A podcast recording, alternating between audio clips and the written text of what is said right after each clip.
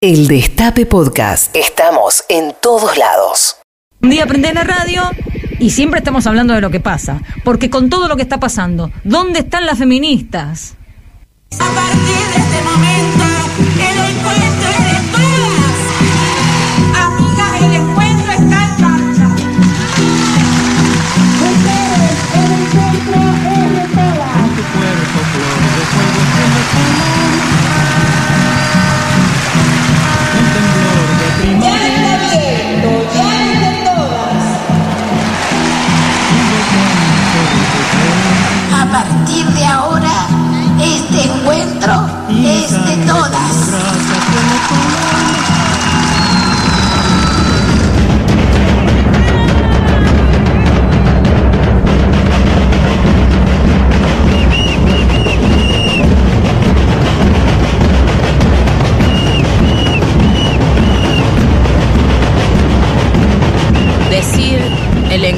de todas da cuenta de la masividad, del intento de horizontalidad, de la sorpresa que produce desde hace 35 años convertir una ciudad en una ciudad tomada. Vos, que estás ahí del otro lado, ¿fuiste alguna vez a un encuentro? Si la respuesta es sí, seguro que volviste diferente. Si la respuesta es no, este año en San Luis, después de una interrupción forzada por la pandemia, el encuentro volvemos a ser todas, todes y todos.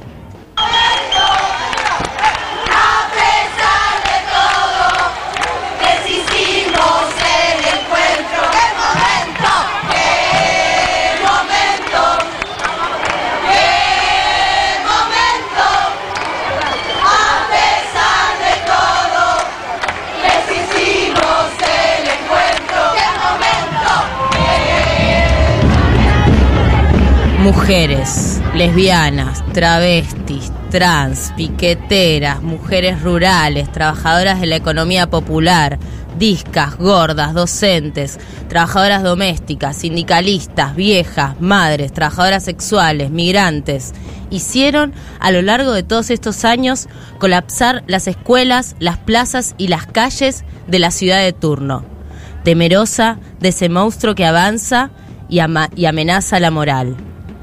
Esta historia comienza en el año 1986. Es una historia de 35 años de encuentros, trenzada a lo largo del tiempo como una herramienta de lucha y transformación inédita en el mundo.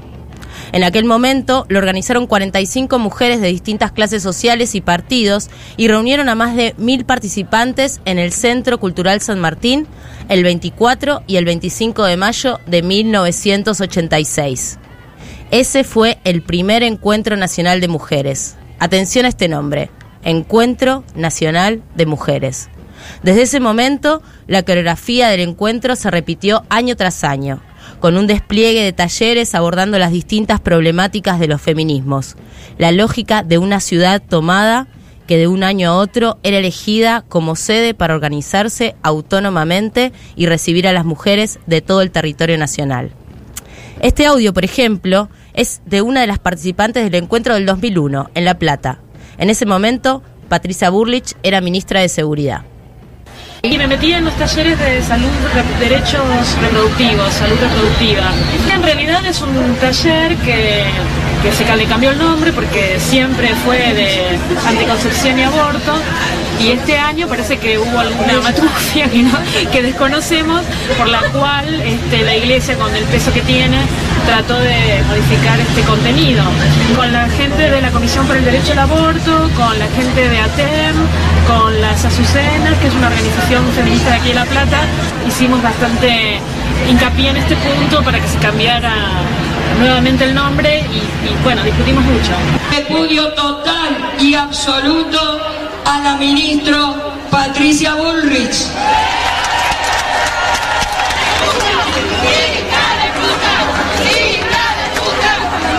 55 niños mueren por día. No al pago de la deuda. Repudio al actual ministro de Trabajo Patricia Bullrich.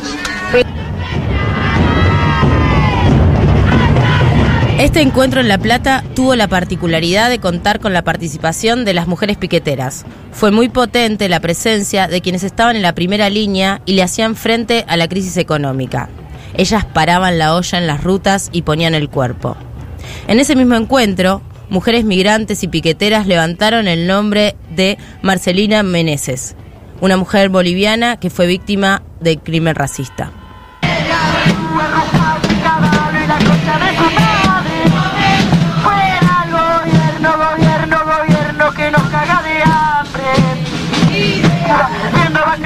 Argentina esta lucha sin parar.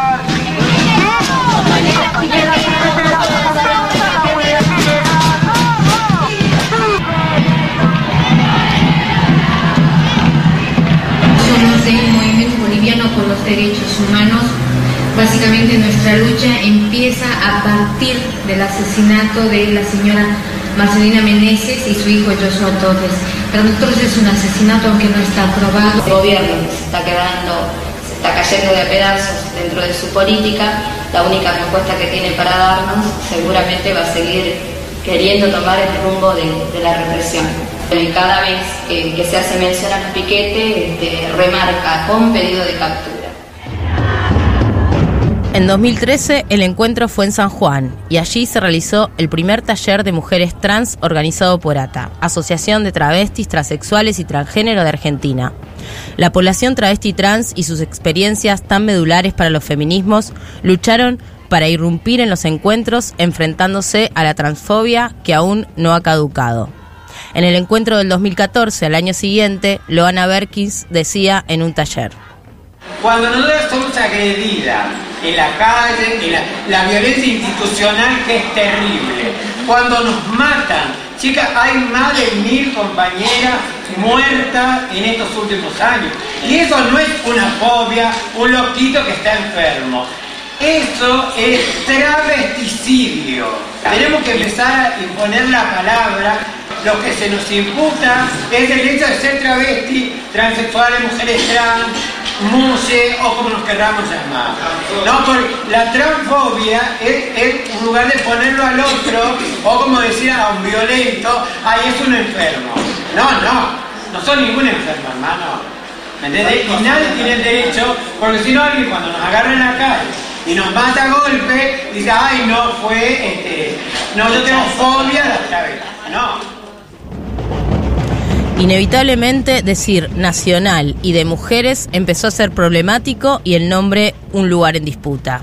En la edición número 32 en Chaco, que fue en 2017, las naciones originarias propusieron que en el 2018 el evento fuera en Chubut.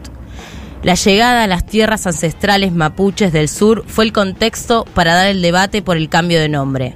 Así fue que entre Leu, la mayoría de los sectores pidió declarar el encuentro plurinacional y nombrar además a todas las identidades, lesbianas, travestis, trans, bisexuales, no binarias. El cambio no tuvo quórum y la discusión pasó a La Plata para el año siguiente. Otra vez La Plata, ciudad en la que se realizó el último encuentro antes de la pandemia. Vamos con la información hasta Argentina. Avanza 34 Encuentro Nacional de Mujeres. Este año el encuentro tiene como sede la ciudad de La Plata, capital de la provincia de Buenos Aires. Se prevé que esta edición sea la más masiva de la historia, con participación de mujeres de todo el país y visitantes extranjeras. Evento que incluye la marcha de cierre, donde se espera que se movilicen 200.000 mujeres, además de talleres, donde se discutirá el aumento de los femicidios, el cupo laboral para personas transexuales y la demanda de aborto legal, seguro y gratuito, entre otros temas.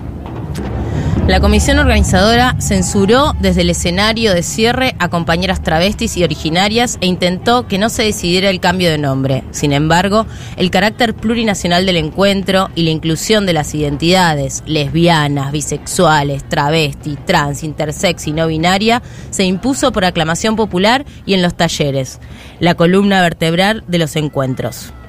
Y acá queremos transmitirles el grado de persecución que vive en La Plata la comunidad trans y travesti de Argentina.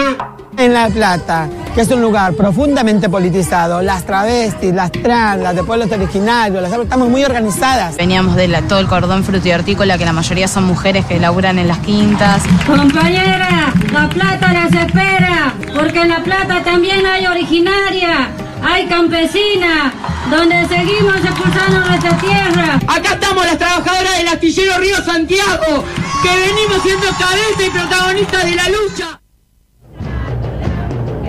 La semana pasada, la ilusión de volver a encontrarnos se materializó de nuevo. En 2022 será San Luis la ciudad tomada por el encuentro, después de dos años de pandemia. Pero hay un desacuerdo con la fecha y también con el nombre. Dos comisiones organizadoras llaman a organizarnos para viajar. En octubre, el encuentro plurinacional de mujeres, lesbianas, travestis, trans, intersex y no binarias. Y en noviembre, el encuentro nacional de mujeres. Pero el encuentro, amigues, es poroso, de experiencias en expansión, rebelde, horizontal, autónomo, que nunca dejó de discutirlo todo y cambiarlo todo, que sigue inventando utopías y abriendo espacios de libertad como una mirilla hacia lo que queremos y vivimos durante unos días. Ese encuentro ya se pronunció por un nombre que diga nuestros nombres y que siga abierto para los que vendrán. Nos vemos en San Luis, compañeros.